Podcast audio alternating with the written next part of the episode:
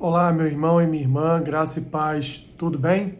Sejam muito bem-vindos a mais um Café com Bíblia.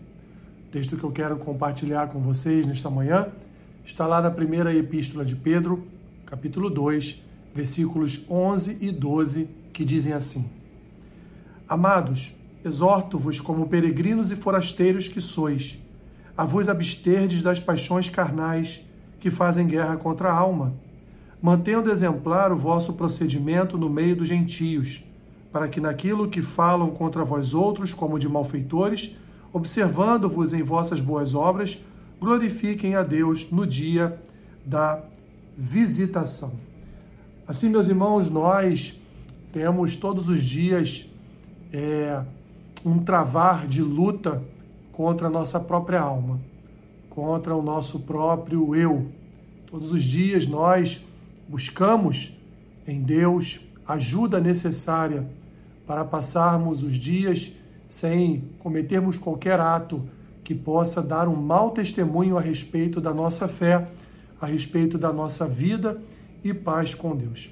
Assim, meus irmãos, os cristãos procuram sempre, na medida do possível, ter um bom procedimento diante de todos, no sentido de darem um bom testemunho, no sentido de fato de negarem a sua própria, as suas próprias vontades, no sentido de abster-se das concupiscências carnais, no sentido, portanto, de que os gentios ou os ímpios olhem para nós e vejam de fato, meus irmãos, homens e mulheres exemplares, de procedimentos exemplares diante da sociedade, mas também diante do Senhor.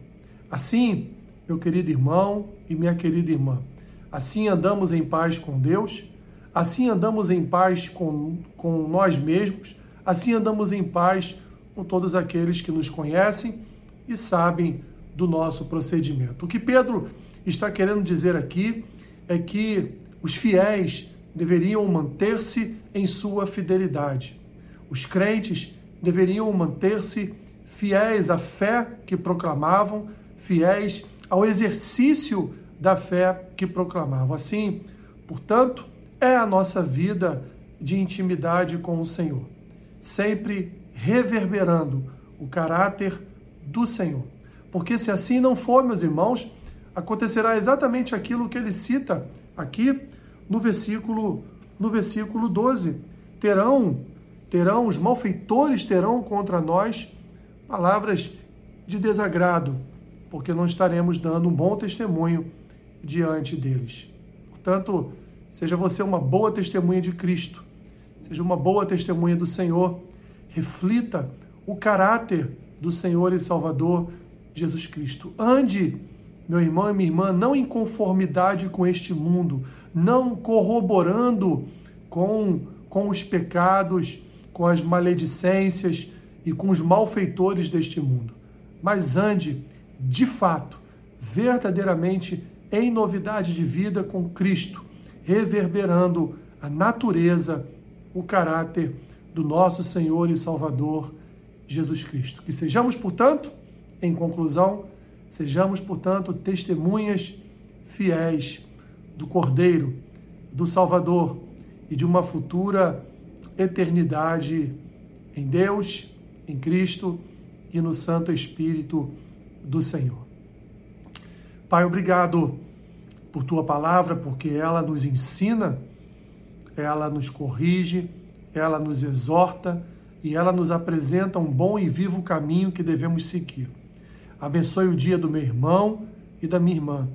Seja com eles em suas limitações, em suas dificuldades, que teu Santo Espírito possa cercá-los, Senhor, de segurança, cercá-los com a tua proteção. Assim eu te peço e oro por cada um deles em nome de Jesus. Amém. Que Deus te abençoe rica e abundantemente. Amém.